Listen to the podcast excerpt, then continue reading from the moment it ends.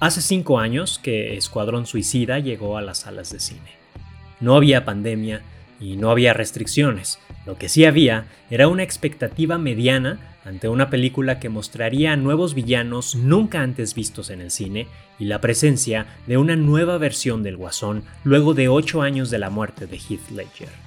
La película, hoy todos lo sabemos, no fue del agrado de muchos, incluido David Ayer, el propio director que luego de tanta intervención del estudio, como asegura que hubo, quizá lo mejor para él hubiera sido retirar su nombre de los créditos. 26% de reprobación por parte de la crítica y otro 59% por parte de la audiencia según el sitio de mediciones Rotten Tomatoes. El estudio estaba harto por las malas calificaciones a sus películas y los resultados que, a pesar de millonarios, se alejaban bastante de sus pretensiones reales. Ahora, luego de cinco años de un universo que se resquebraja y que pareciera estar al borde de la extinción, o el reinicio en términos cinematográficos, Warner Bros. opta por aires nuevos y voltea hacia la competencia para intentar atraer el éxito que tanto ha marcado al universo cinematográfico de Marvel. Una historia de villanos y héroes que trasciende la pantalla y que involucra a los estudios mismos, grandes corporaciones, intereses monetarios, cancelaciones digitales, libertad de expresión, de cambio y una pizca de irreverencia. Yo soy Jonas Alcaraz y hoy hablaremos de El Escuadrón Suicida.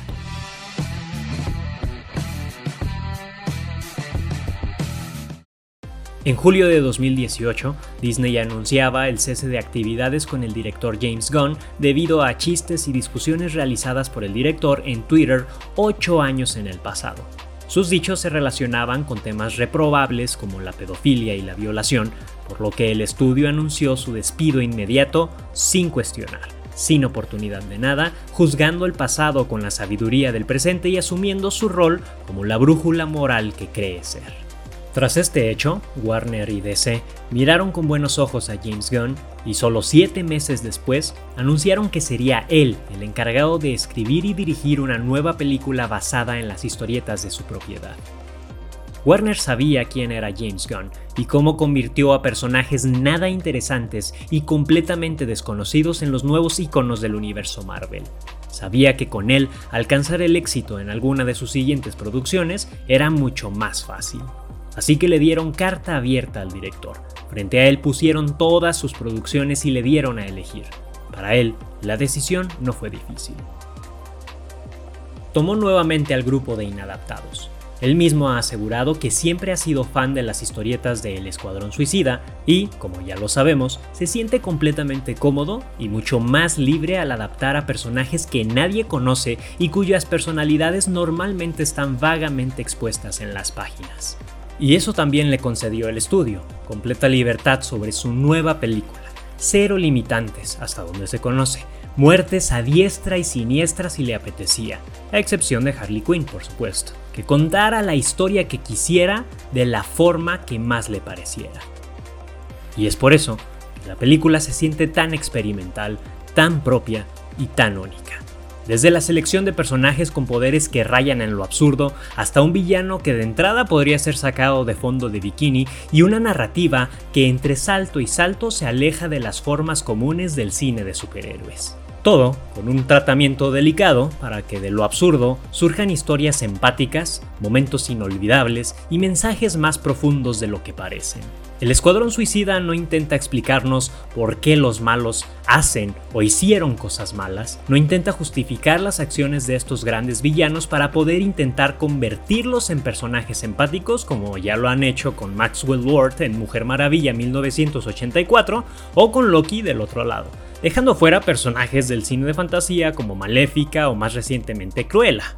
No, acá los villanos siguen siendo villanos que actúan por un beneficio propio. Asesinan a todo un pelotón de resistencia y mienten sobre ello. Muertes y más muertes en sus manos para lo que superficialmente podríamos interpretar como consecuencias de hacer el bien, aunque profundamente sabemos que continúan siendo malos.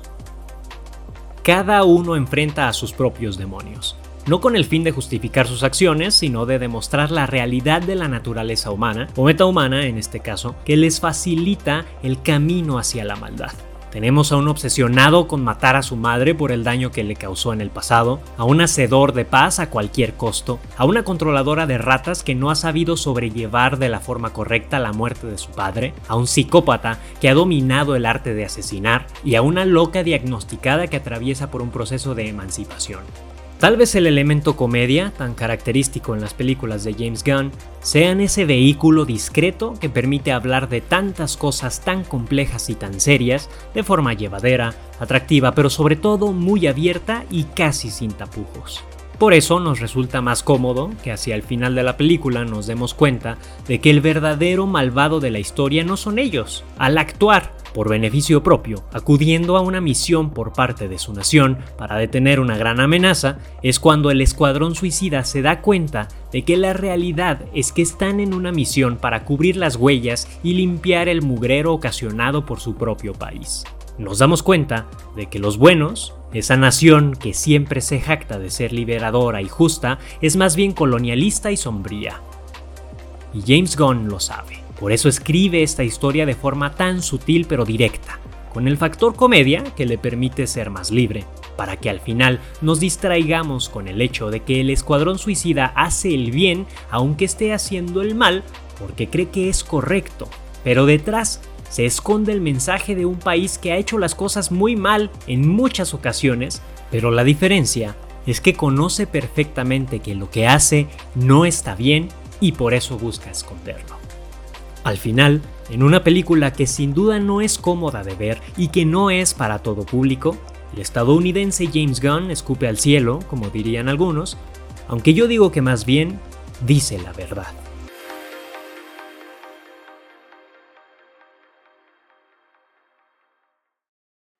Hola, ¿qué tal? Muchas gracias por ver este video. Si te gustó, te invitamos a que nos regales un like, que te suscribas y también que actives la campanita para que veas los futuros videos que estaremos subiendo en este canal. También te invitamos a que nos sigas en redes sociales. En Facebook nos encuentras como MX La Guarida, en Twitter y en Instagram como La Guarida MX. Ahí subimos noticias, subimos reviews, curiosidades y un montón de contenido más. Así que te invitamos a que nos sigas y nos vemos pronto.